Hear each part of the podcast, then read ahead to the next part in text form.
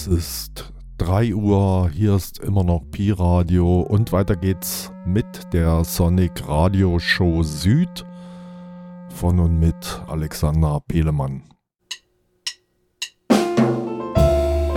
Pi Radio. Wir senden trotzdem. Sonic Radio Show.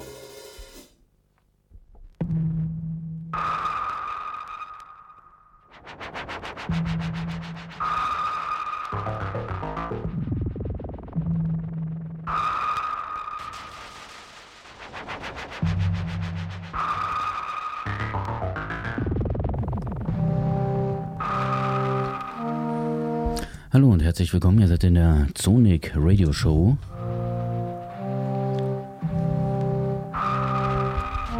Und wir gehen heute historische Wege, Soundwege, und zwar mit einem ganz speziellen Studiogast, der mit mir den weiten Weg von Leipzig-Konnewitz ins Radio Blau Studio gefunden hat. Hallo Jan. Hallihallo.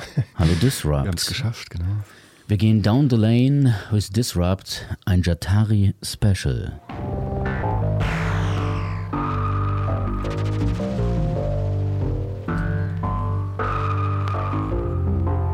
Viel Spaß dabei.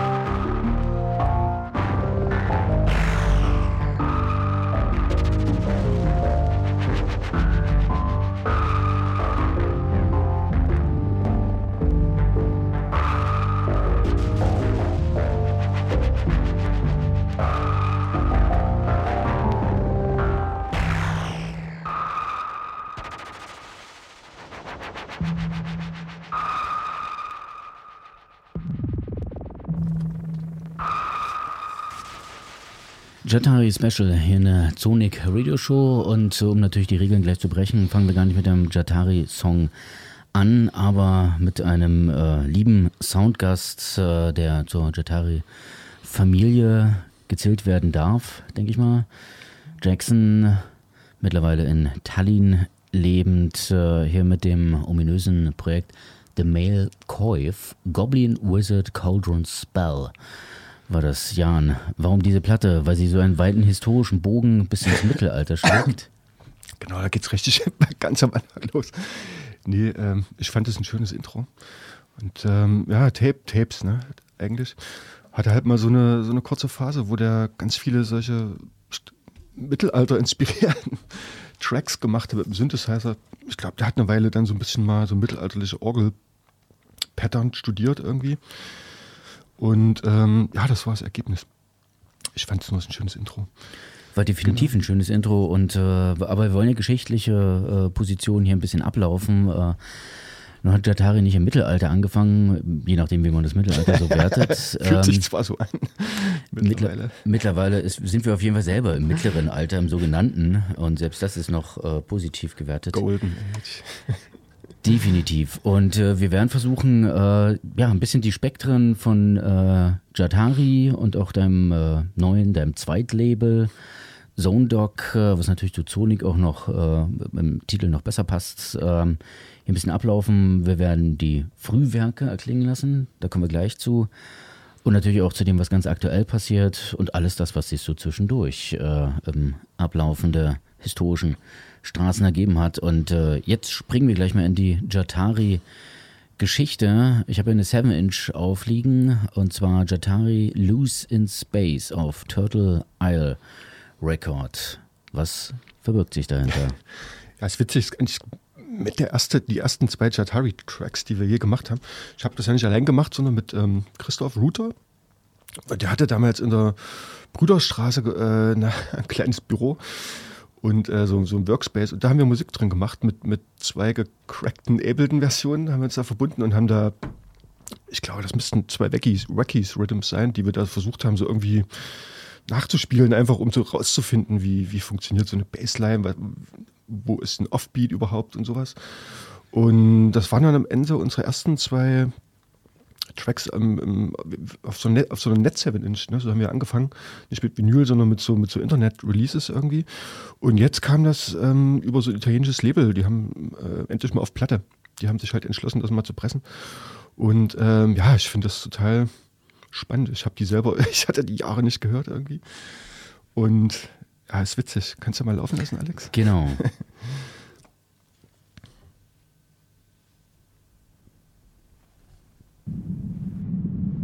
The tournament takes flight to Venus and Mars. Tighten your seatbelt and extinguish all cigarettes.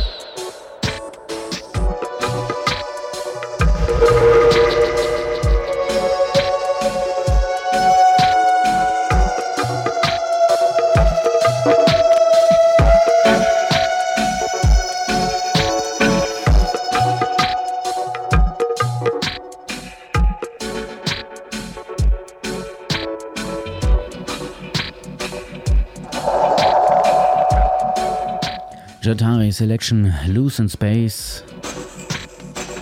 Und mittlerweile international gewürdigt, eine 7-Inch erschienen, ich erwähne es gerne nochmal, in Italien bei Turtle Isle Records in einer, wenn ich das richtig entnehme, 100er Auflage nur. Die, die ist jetzt eine weiße 7-Inch gewesen. Ich glaube, davon gab es 100. Ja, also der Rest wahrscheinlich dann doch äh, unlimitiert. Und ähm, naja, äh, wir reden über den Anfang. Ähm, datieren wir doch mal. Äh, wann war das denn? Geht Also- die Erinnerung so konkret? Also wir haben mal Netzreleases gemacht, deswegen das Datum ist relativ leicht nachzuvollziehen. Also was wir gerade gehört haben, war November 2004. Es ist erschreckend, wie, wie schnell die Zeit vergeht. Genau, was wir jetzt hören, ist sogar noch ein kleines bisschen älter, vielleicht ein Jahr vorher. Ähm, das kam auf einem Kölner Netzlabel raus, Ideology. Hab ich halt so ein EP, das war so mit mein erster oder zweiter Release überhaupt. Und das lief halt wirklich gut. Und das war am Ende mit die Motivation, dann doch mal auch mal vielleicht selber ein Netzlabel zu machen irgendwie und ja, das war total, total wichtiger Schritt, so, so rückblickend irgendwie. Auch sehr coole Crew da in Köln. Ich war lustigerweise, ich war letztes Wochenende erst da und habe den seit, seit der Zeit eigentlich mal wieder getroffen, den er das gemacht hat, Jörg. Und ähm, ja, gute Erinnerung.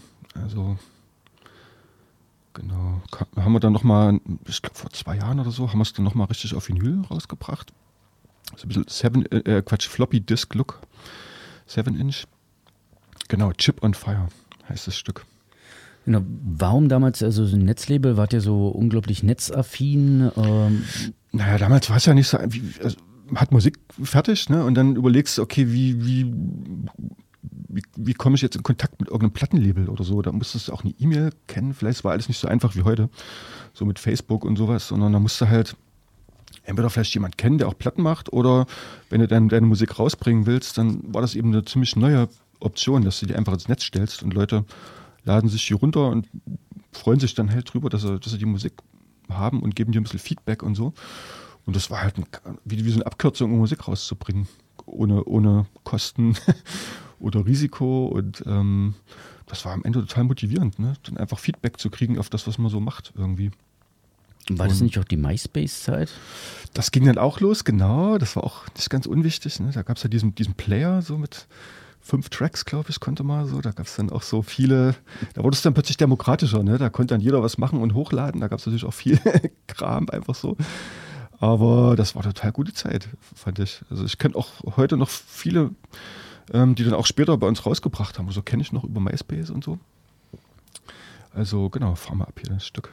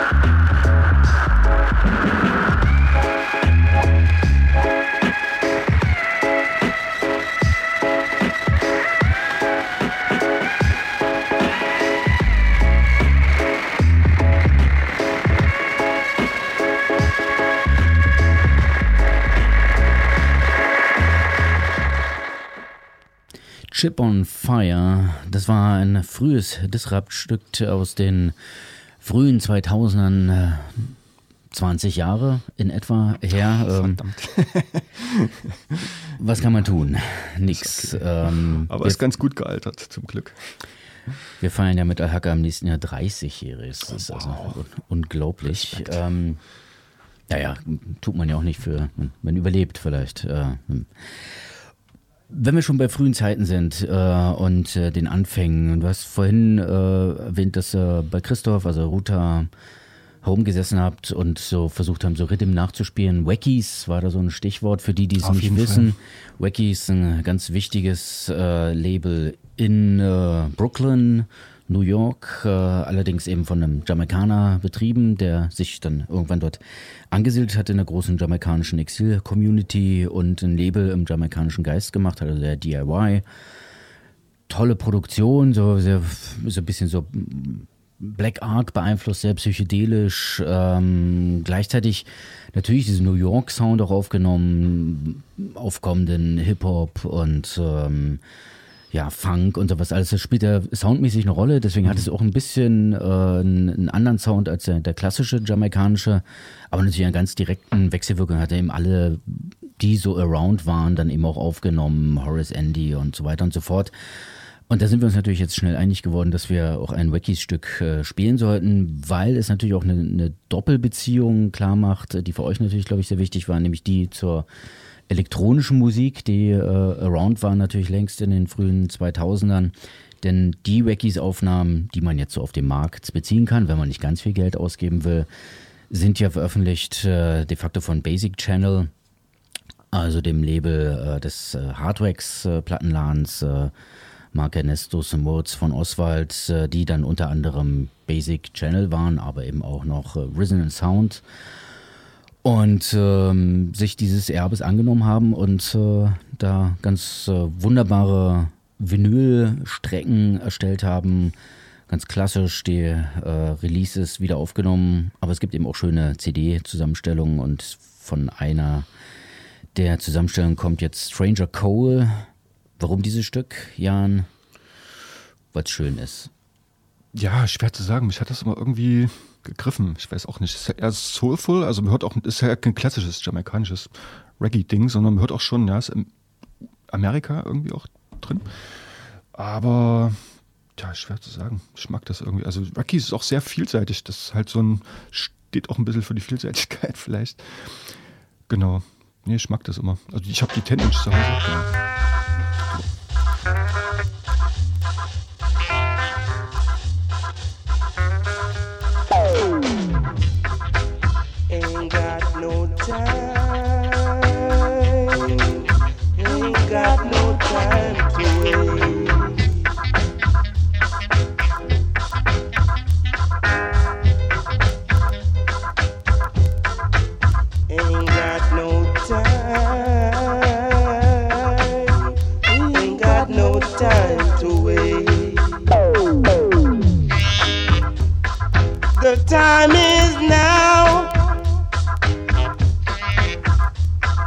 To make a move.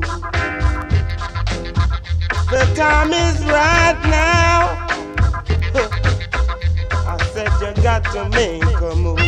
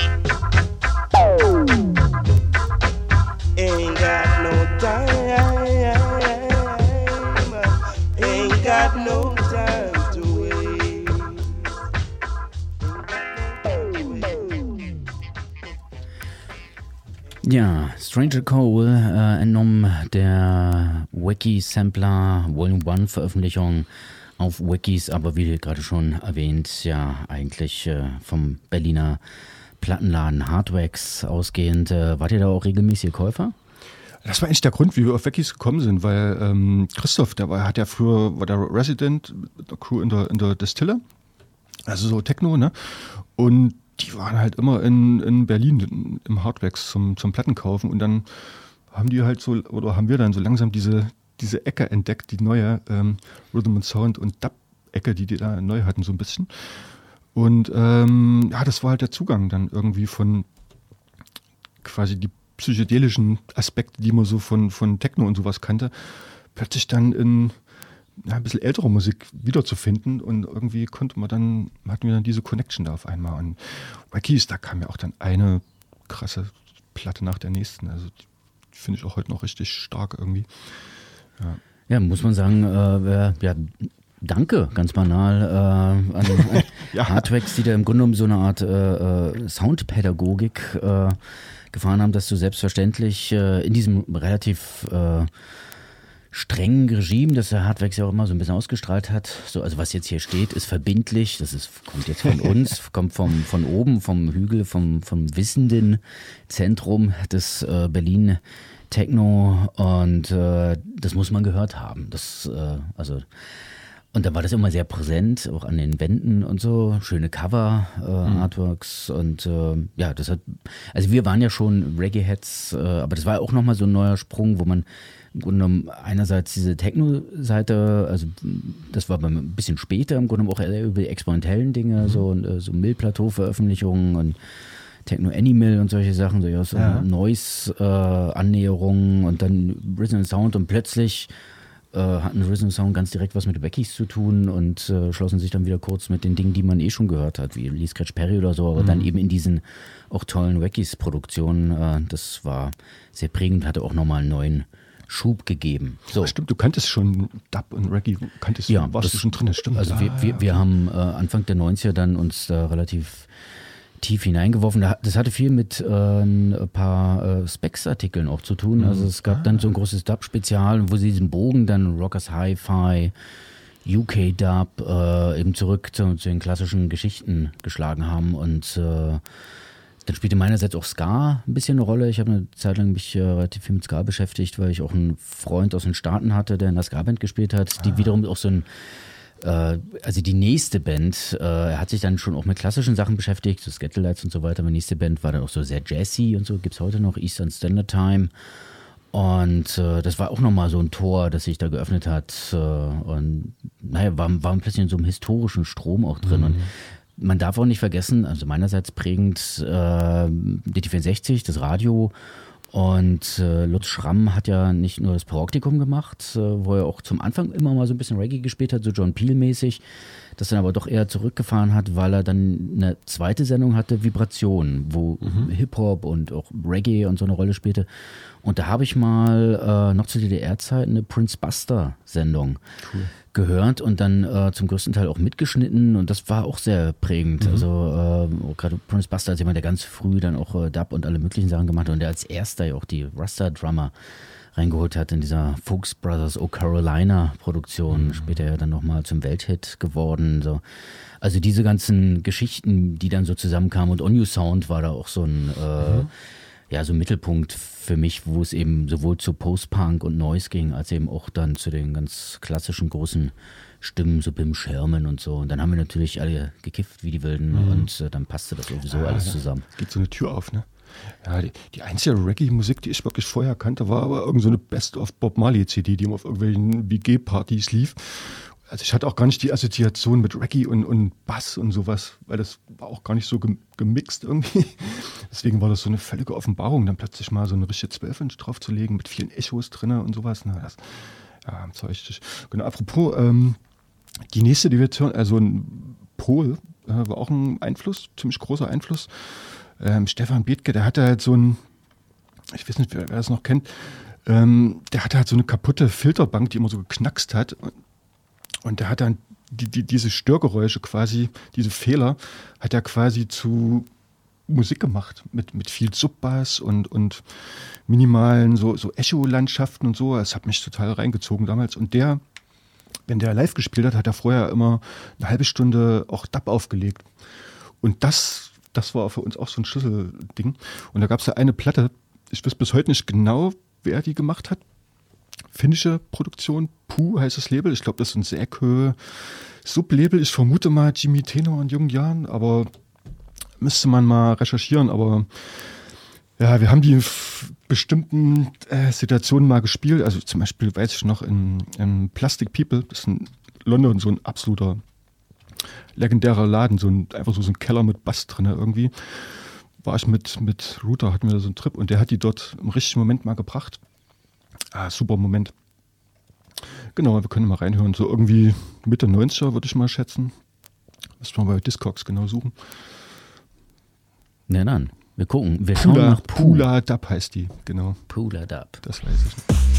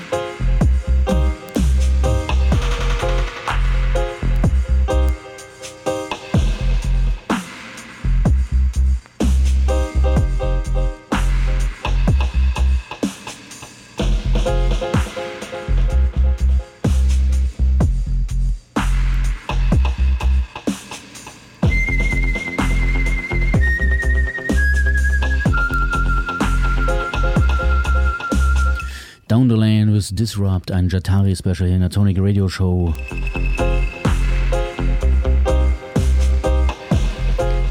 Und wir sind natürlich nicht müde und haben recherchiert, äh, wo der ominöse Dub herkommt. Der Pula Dub auf dem Label Pooh.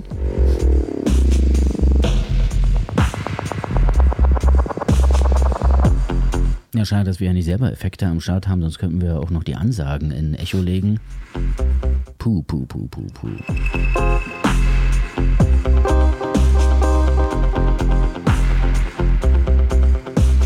Also für alle die, die an Details interessiert sind, und das hoffe ich doch sehr, sonst wärt ihr vielleicht auch nicht hier in der Sonic Radio Show, das sind Peiko und Lassie, die dieses Stück äh, produziert haben. Aus dem Umfeld von Jimmy Tenor, schon sehr richtig vermutet. Der die Platte auch gemixt hat, aber wohl nicht produziert. Peiko und Lassie. Und Puh ist ein Sublabel von Säkö.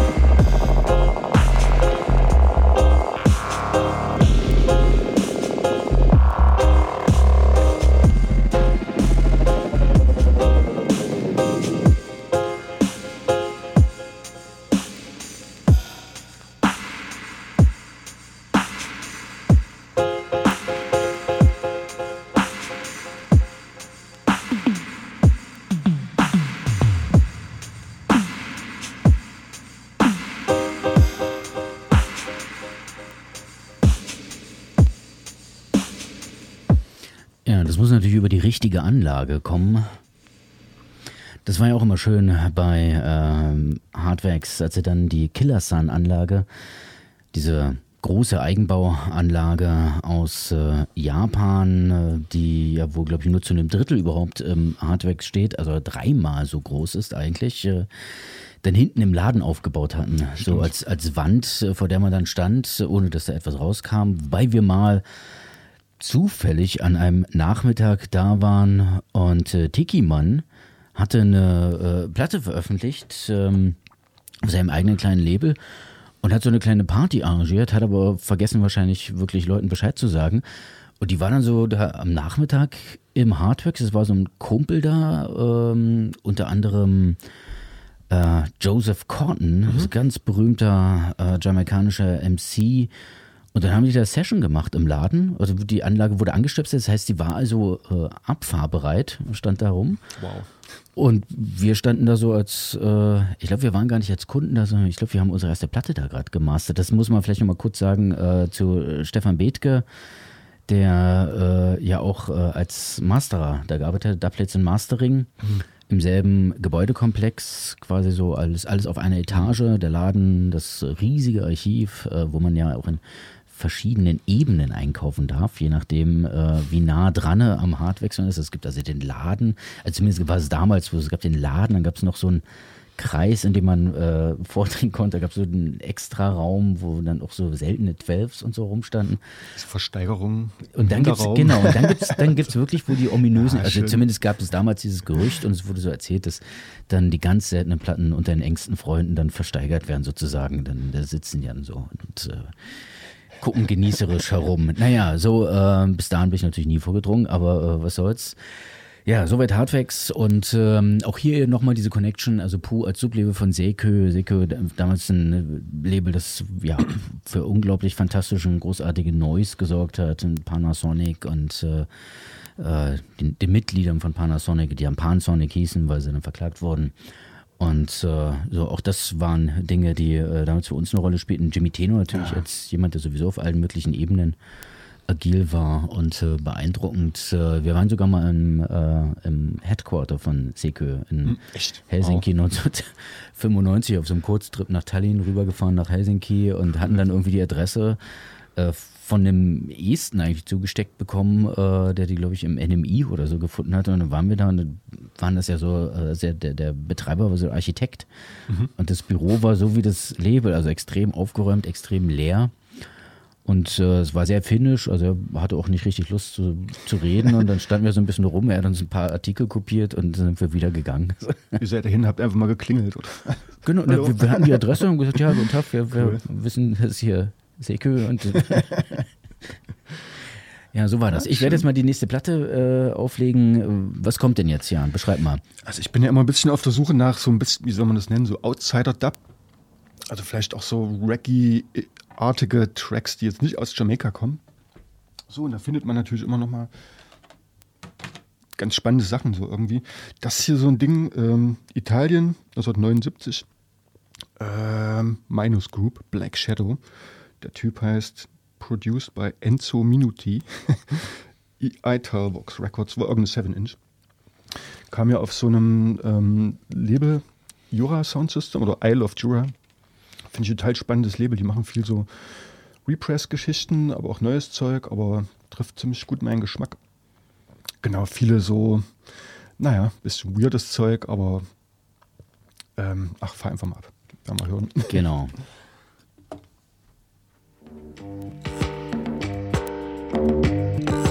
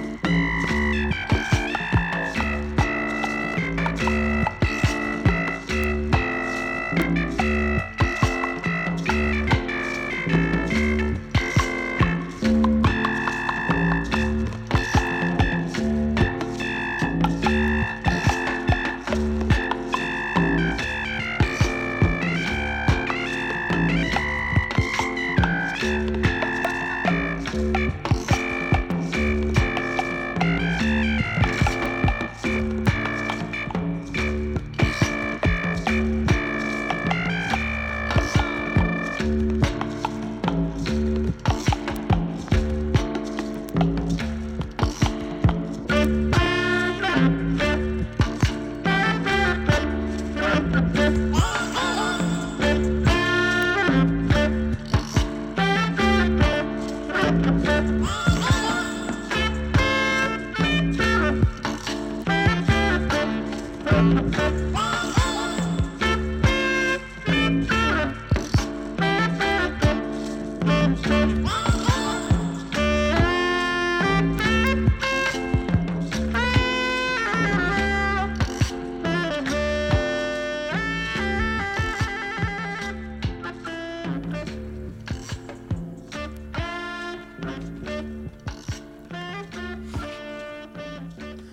Shadow von der ominösen Minus Group, äh, wie gerade schon anmoderiert von Disrupt, dem Studiogast heute in dieser Jatari Spezialshow, ein Stück des Jahres 1979 erhältlich auf der sehr empfehlenswerten Compilation Jura Sound System Transmission One of Isle of Jura Records. Und äh, ja, wir, für die, die jetzt vielleicht erst eingeschaltet haben, wir versuchen ein bisschen die historischen Wege des äh, Leipziger Dub slash ähm, Non-Dub Labels äh, Jatari nachzuvollziehen, ähm, das Anfang der 2000er begonnen hat als Netzlabel und äh, da international ja, einen Widerhall bekam, einen positiven oder ein Echo, um äh, im Bild zu bleiben und äh, dann irgendwann auch selbst angefangen hat, äh, eigene Releases auf dem Würdigungsformat Vinyl, aber dann auch CDs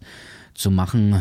Und ähm, wir versuchen hier nebenbei auch noch hinter meinem Rücken sozusagen, werden hier die äh, Platten aufgelegt, äh, die wir natürlich hier auch äh, ganz äh, pingelig alle erfassen in der Playlist. Also wer wissen will, was hier gespielt wird, www.zonik-online.de De. Und äh, jetzt ist der Vinylwechsel vollzogen. Wir haben hier äh, im Jashaka-Style nur einen Plattenspieler genau. zur Verfügung und äh, müssen es auch ein bisschen hier äh, moderierend überbrücken, wenn wir schon nicht äh, Effekte dabei haben. Was kommt jetzt, Jan? Die nächste ist eine Brenda Ray. Kam mal auf EM Records, so, so ein japanisches äh, Reissue-Label. Also auch super Label. Ähm, ja, Brenda Ray ist spannend. Die hat mit so zwei Typen was zusammen gemacht. Manchester, also die hier 79 bis 83, äh, Nuffy Sandwich heißen die. Gab es so noch speziell nur von denen. Noch, noch äh, Releases voll spannend. Die hatten wahrscheinlich auch so ein bisschen Jazz-Ausbildung, man hört das manchmal. Aber das Album hier, Do You Hear Me, Nuffy Years, 79 bis 83, ist ein super Album. Auch wieder so, ne, Outsider-Dub. Ähm, genau, wir hören ja Crazy Music. A4, Alex, ich weiß nicht, findest du das?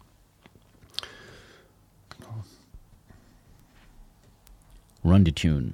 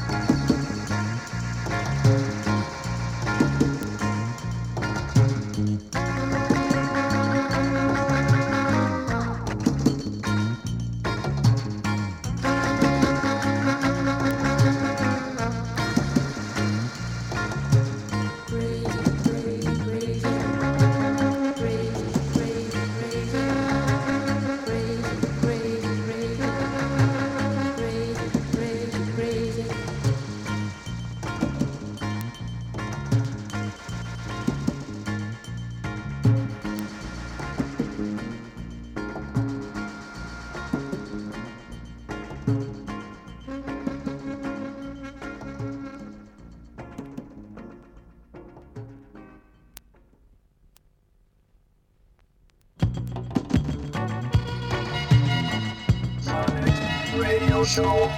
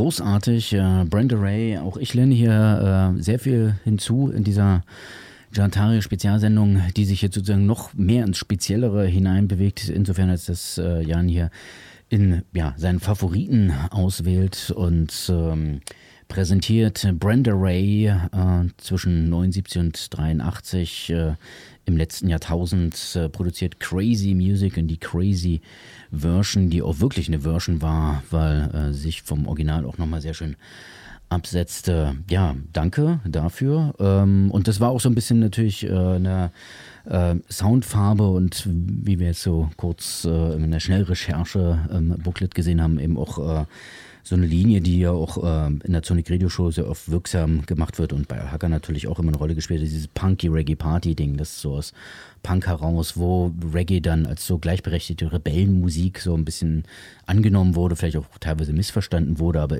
auch in dieser Soundgewalt eben als äh, militante Musik wahrgenommen wurde, die trotzdem aber auch diese süße Seite haben kann und den Pop-Aspekt und so weiter. Und natürlich eine Vorgeschichte hatte, darf man ja nicht vergessen. In UK waren Reggae-Songs Anfang der 70er in den Top 10, also Nummer 1, Israelites, das Mendecker.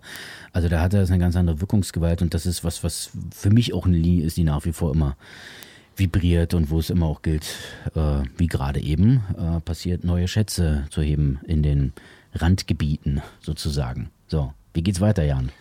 Ähm, ich wollte gerne mal ein Stück spielen von Tony Allen.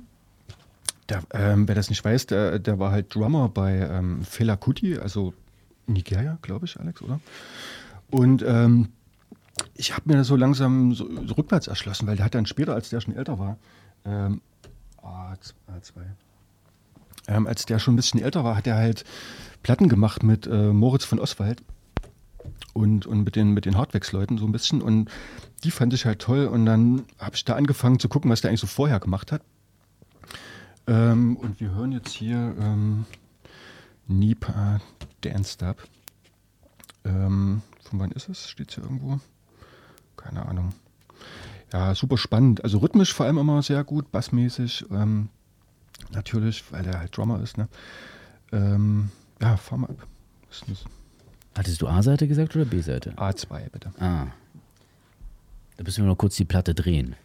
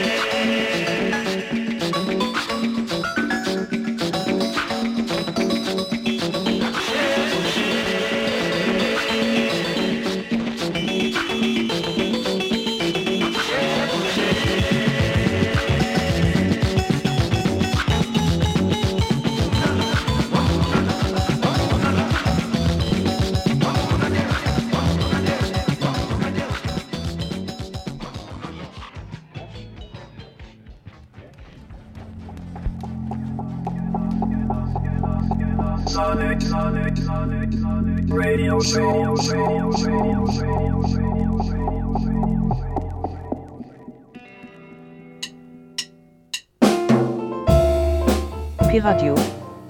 Piep, piep, piep. Ja, weiter hier in der Sonic Radio Show Ja Tari Special Down the Lane with Disrupt und ähm, auch hier haben wir natürlich nebenbei noch mal ein bisschen in die Details geforscht und herausgefunden, dass diese fantastische Tony Allen Platte aus dem Jahr 1984 im Original ist. Im letzten Jahr bedankenswerterweise nochmal auf Vinyl zur Verfügung gestellt für die, die jetzt gleich loslegen wollen und äh, bestellen. Ihr könnt es.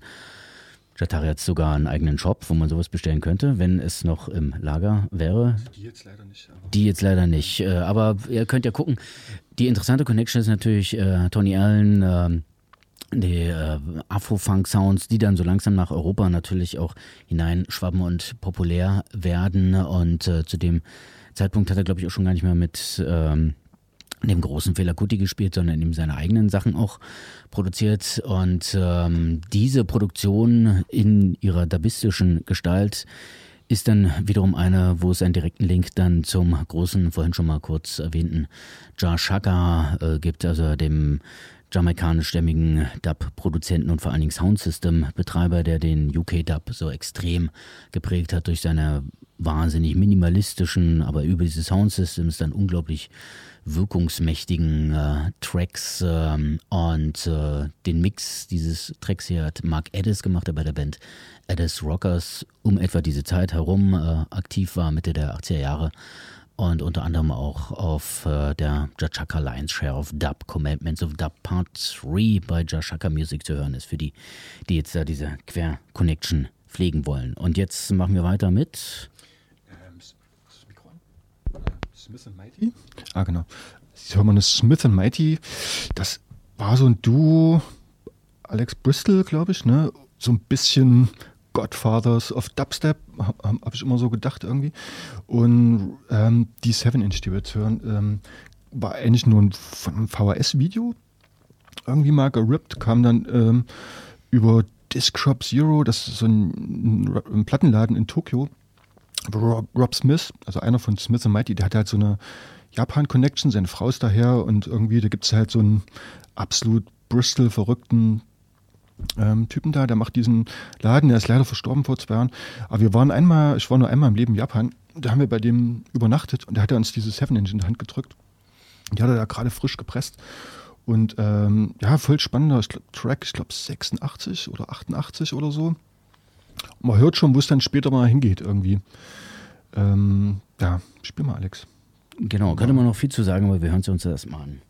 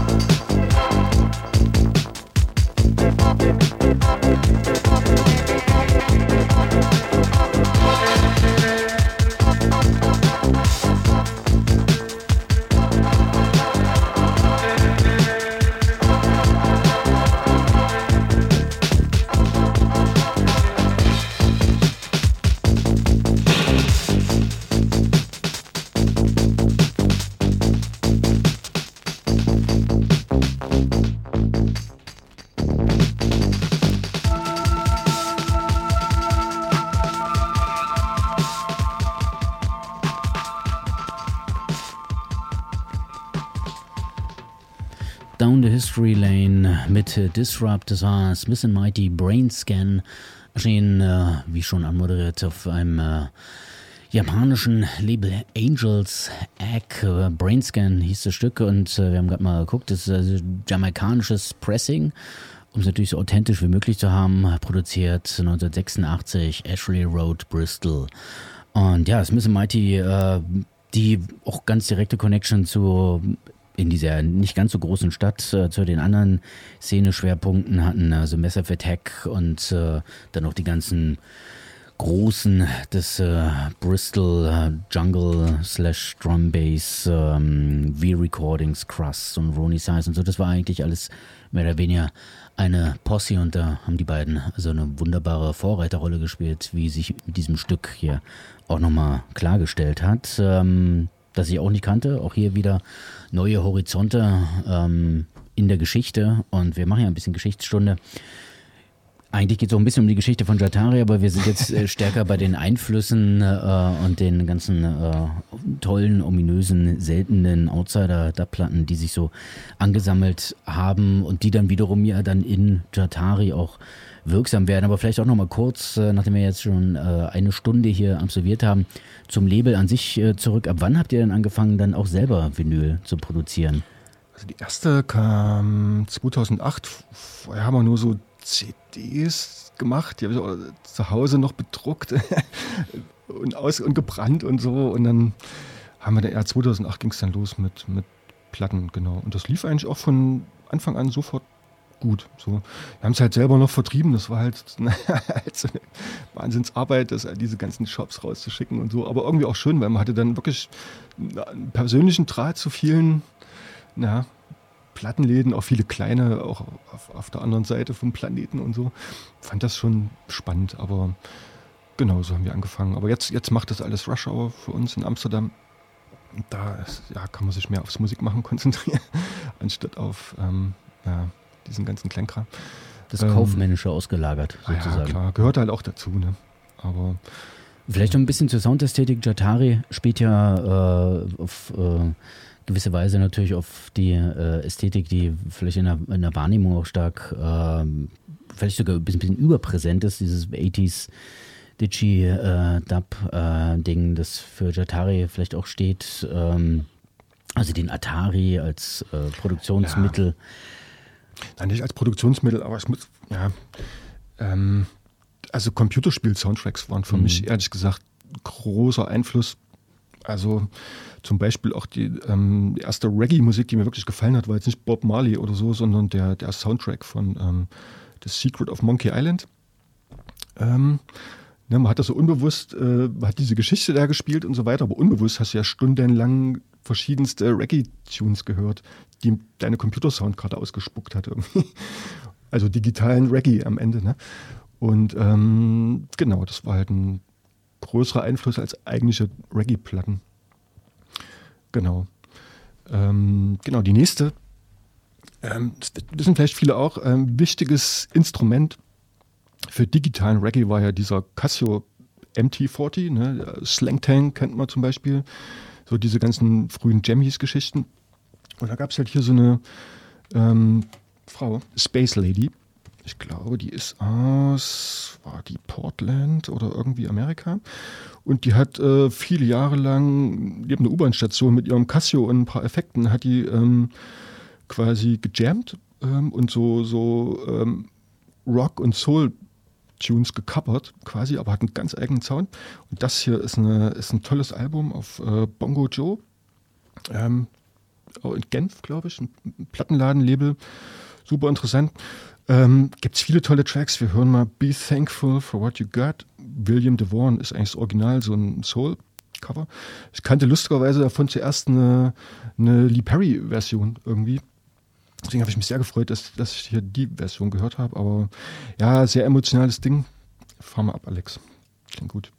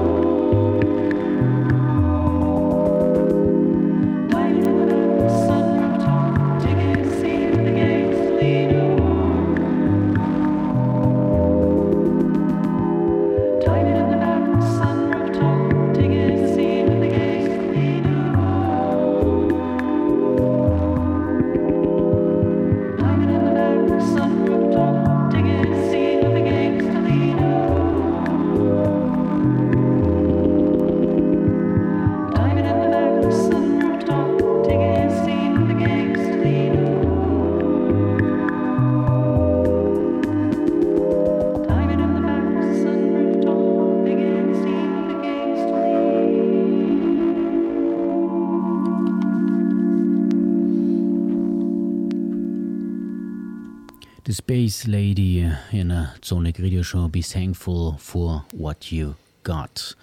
Von der Veröffentlichung On the Street of Dreams, Bongo Joe Records in der Sonic Radio Show, die heute im Sound bestimmt wird von Disrupt. Äh, Und ähm, wir nähern uns ähm, dieser ja, Spezialecke an, die so als Library Music ähm, bezeichnet wird, ähm, also Musik, die produziert wurde, um in Fahrstühlen oder wo auch immer gespielt zu werden oder überhaupt zur Verfügung zu stehen, um in Kontexte gesetzt zu werden. Mittlerweile auch so ein, äh, ja, so ein Sammlerfeld, äh, wo ganz viele obskure Sounds zusammengesammelt werden.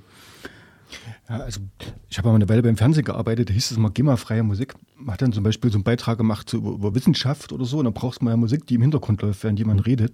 Und da guckt man so einer Kiste nach und sucht dann halt so anhand von Beschreibungen, also Library-Platten haben oft auch so Beschreibungen, wie der Track so klingt, oder Beispiel Musik für, für Autoverfolgungsjagd oder so ist das geordnet und so. Ähm, also für solche Zwecke wurde das halt produziert, also gar nicht mal so für, für einen breiten Massenkonsum und so. Aber ich bin da ein bisschen eingestiegen, weil das voll spannend. Ähm, also auch verschiedene Länder, zum Beispiel Italien, ging, ging dann halt viel. Ähm, weil die hatten dann schon auch früh elektronische Instrumente, aber hatten alle noch eine klassische Ausbildung. Und man hört richtig diese Freude, wie die dann so anfangen mit, mit Synthesizer und Echos und sowas umzuspielen und so. Da können wir uns mal ein paar anhören. Die erste ist keine richtige Library-Platte, sondern eher so ähm, eine Hommage. Ähm, Harmonic 33, kam auf Warp Records. Ähm, Mark Pritchard, eigentlich auch so eine alte Warp-Legende, veröffentlicht auch als Harmonic 313. Ähm, der erste Track steht hier, The Departure Lounge, steht ähm, Walking Blues Guitar Figure with Moog Synthesizer Effects and Pings. ähm, genau, lass mal reinhören.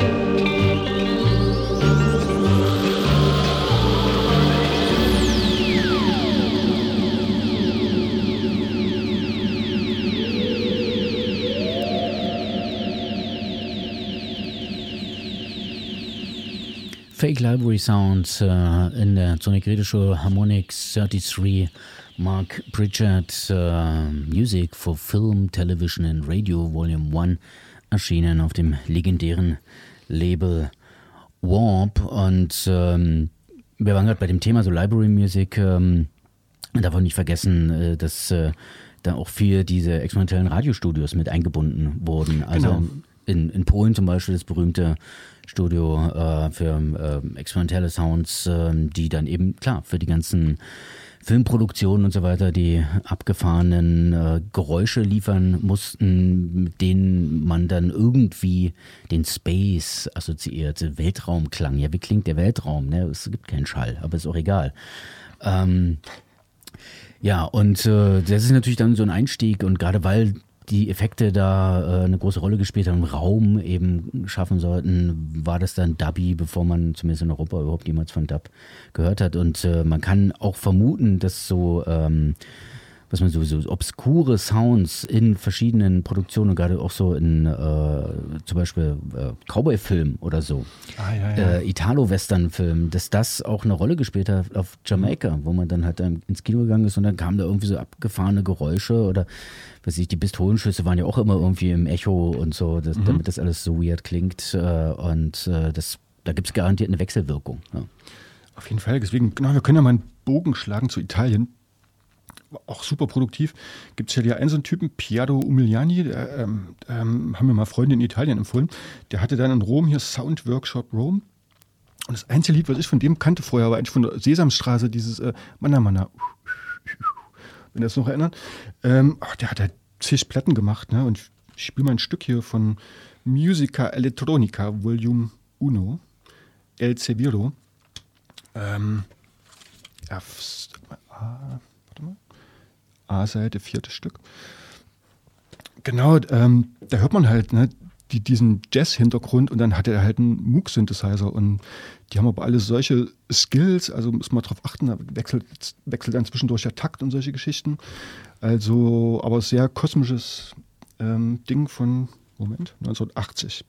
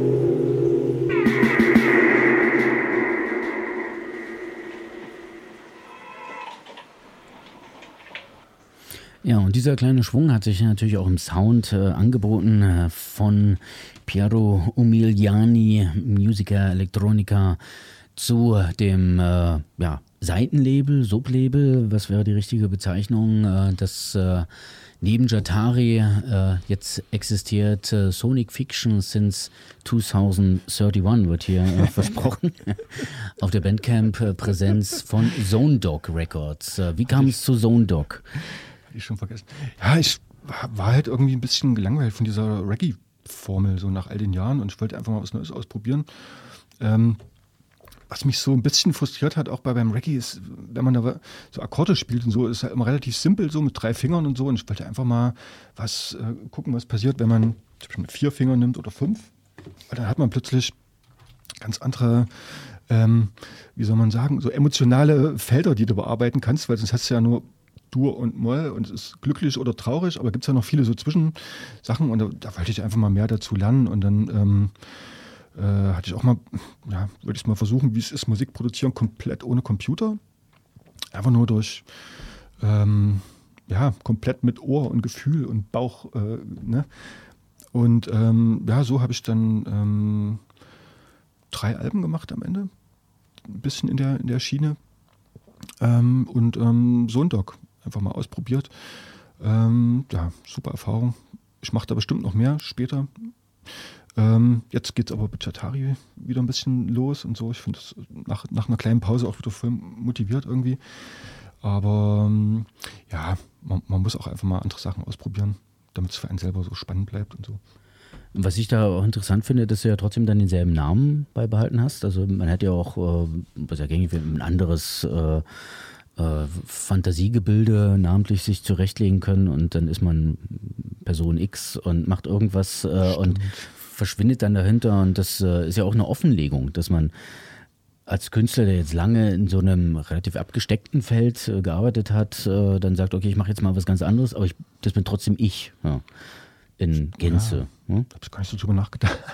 Ich glaube, mir ist wahrscheinlich kein Name eingefallen. Deswegen habe ich einfach weitergemacht. Aber es, war, es passt so natürlich auch vom Namen sowieso, weil ein Disrupt war es auf jeden Fall soundmäßig, obwohl ja, sich klar. natürlich die Dinge äh, ja auch beeinflussen und es hat ja auch eine Dubbiness. So.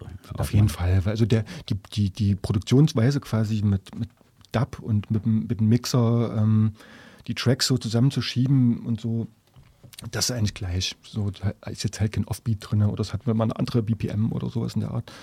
Aber ähm, genau, das war halt mal so ein schöner Ausflug. So und ähm, ja, mal gucken, wie es da weitergeht. Vielleicht gibt es ja irgendwann auch mal einen Science-Fiction-Film, für den du dann wirklich mal den Soundtrack machen kannst. Wäre ich jetzt ein bisschen trainiert auf jeden Fall. Dadurch, genau. Ähm, Also ihr Science-Fiction-Produzenten da draußen, ihr wisst, auf wen ihr zurückkommen könnt.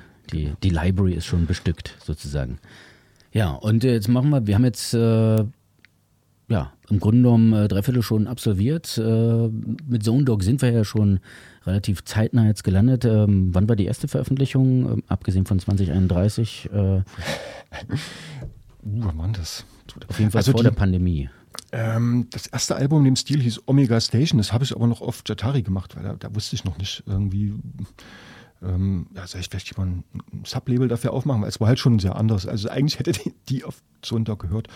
Aber das war vielleicht, ja, 2000, wann war das? 2018, 19 irgendwie. Ähm, so die Drehe. Ähm, ja, genau, so drei, vier Jahre läuft das jetzt schon. Genau. Ähm, jetzt können wir einen kleinen Bogen mal ähm, zu Japan schlagen weil ich mache ja ähm, auch Musik mit Kiki Hitomi. Ähm, ähm, die wohnt ja auch in Leipzig, meine Frau. ähm, und ähm, ja, es ist spannend. Äh, abgesehen davon, dass wir zusammen Musik machen, bekommt man natürlich auch einen ganz anderen Einblick in die ganze äh, Kultur und Musikgeschichte und so weiter und was da in den 80ern abging. Auch diese ganzen zum Beispiel ähm, Animations-Soundtracks. Da kann Kiki halt jeden Song mitsingen und sowas. Auch schon früher elektronische Musik und so. Ähm, hier gibt es mal ein Stück, Logic System heißt die, ich glaube, ein Typ war das. Ähm, 79, alles, ja, äh, Moog und so weiter, also hochelektronisches äh, Fuhrpark irgendwie. Clash heißt der, warte mal, Alex. Ähm, das ist die zweite, zweite.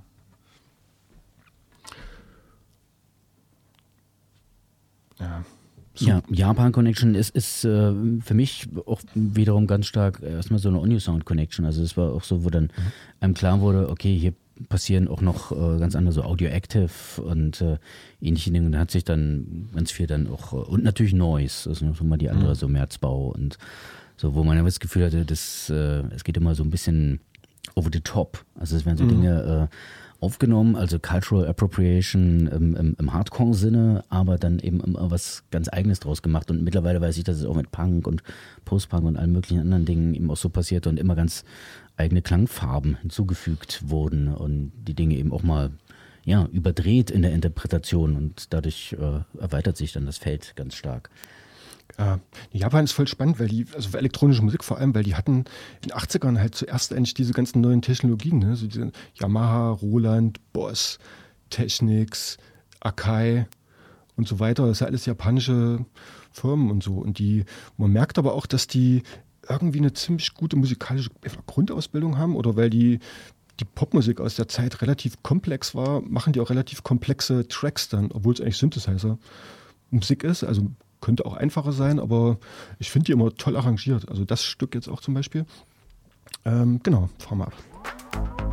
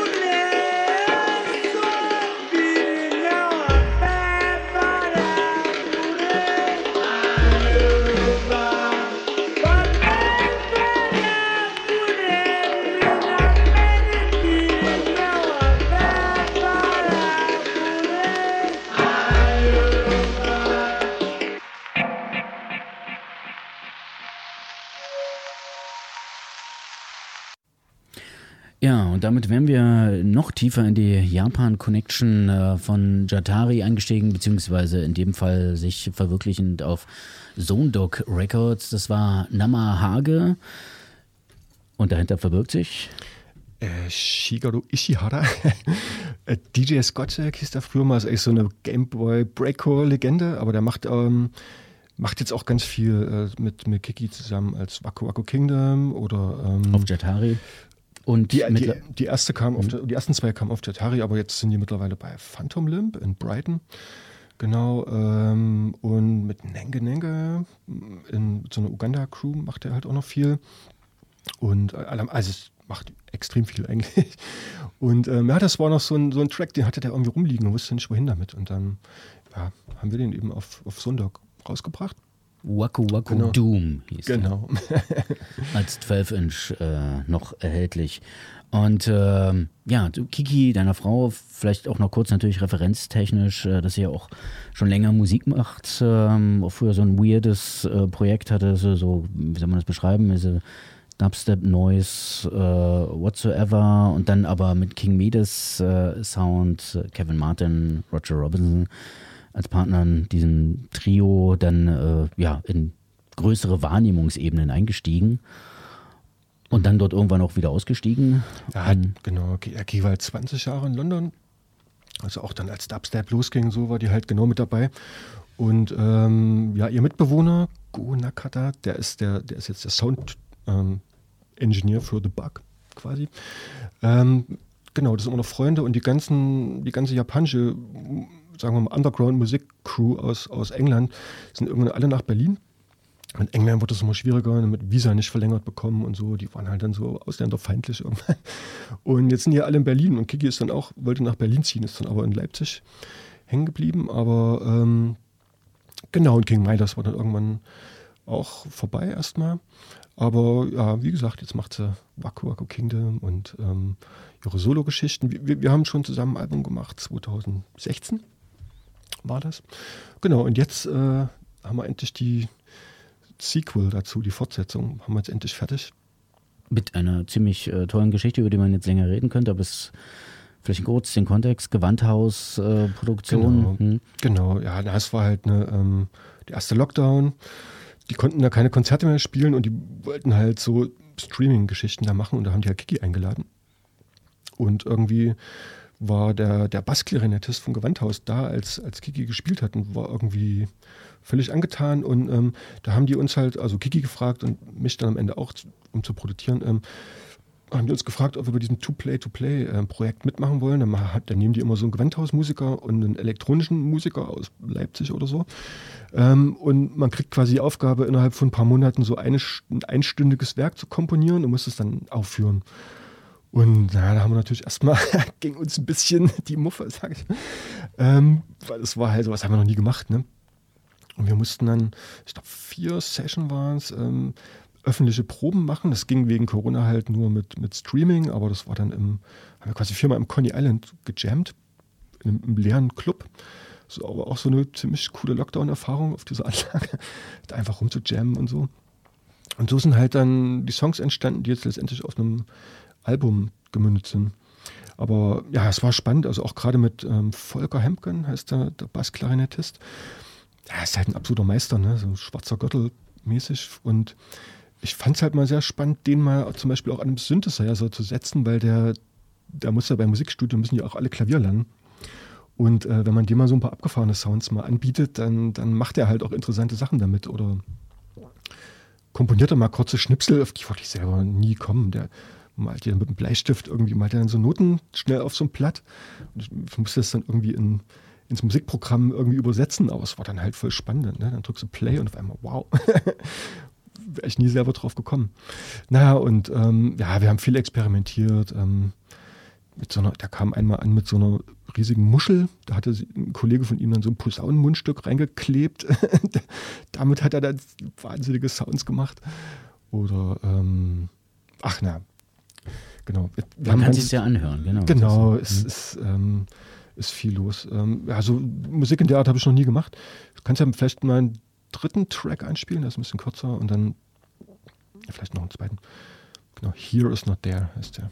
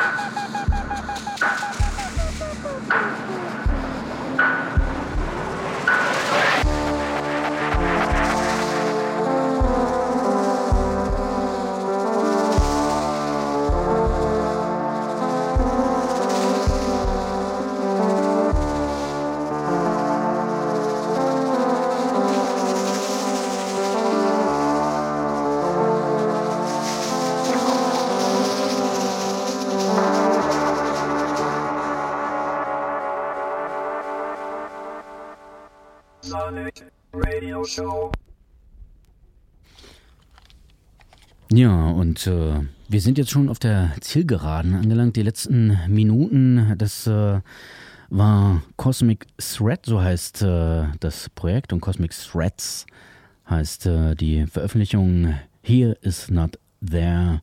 Kiki Hitomi, Volker Hemken und Disrupt Jan gleich mal um den bürgerlichen Namen auch nochmal hier einzuwerfen. Recorded at Coney Island ähm, in Leipzig, Konnewitz Production. Und ähm, auch wenn ich jetzt nicht so der große Fan von äh, ausgeprägten Lokal-Pride bin, aber in dem Fall kann man das auch noch mal ein bisschen ausstülpen. Kiez Production sozusagen. Hm? Ja, es war toll. Nee, es war toll. Auch die ganze Crew und ähm, äh, ja, der Uwe, auch so eine alte Engineering-Legende von dort, äh, der, der ist da schon seit den 90ern, der hat das alles aufgenommen und so, der hat das, glaube ich, aufgehört. Für den war das vielleicht auch nochmal so ein schönes Abschiedsding irgendwie. Nee, das war super. Also gibt es nichts zu meckern. Genau, wir können noch mal ein, letzt, ein vielleicht letztes Stück fast schon hören. Space is the Place. Das mutiert durch verschiedenste ähm, Etappen. Ähm, ich glaube, das war das erste, was wir überhaupt gemacht haben für das ganze Projekt. Ähm, ja, Ja. Space is the Place äh, ist man ja auch schnell bei Sun Ra. Ich glaube, das war auch so ein bisschen der, der Trigger. Ich weiß nicht, ob die Bassline oder so. Ich kannte sie jetzt nicht, aber Volker meinte, er hat jetzt hier so ein Sun Ra irgendwie Idee im Kopf und hat da angefangen zu spielen und daraus haben wir es dann entwickelt. Ja, und es war dann äh, auch schon äh, jetzt Down the Lane with Disrupt, ein Jatari Special. Ich danke dir, Jan. Es war sehr unterhaltsam. Wir hätten jetzt Ja, hier stundenlang noch weitermachen können. Ähm, wir sollten uns auch mal vielleicht in, zu einem Loungeabend verabreden und Auf das mal Fall. öffentlich machen, wiewohl das natürlich jetzt ja auch öffentlich ist. In dem Sinne gehen natürlich auch Grüße raus an äh, all die übernehmenden Stationen. FSK 98.1, Pi Radio und Radio Korax. Mein Name ist und bleibt wahrscheinlich auch Alexander Pelemann. Ich war für die Wortwahl eher verantwortlich. Die Soundauswahl lag heute in den Händen von Jan Gleichmal, aka Disrupt. Danke. Nachlesen könnt ihr das Ganze natürlich. Ich wiederhole es gerne nochmal unter www.zonic-online.de. Ahoi. Ja, macht's gut.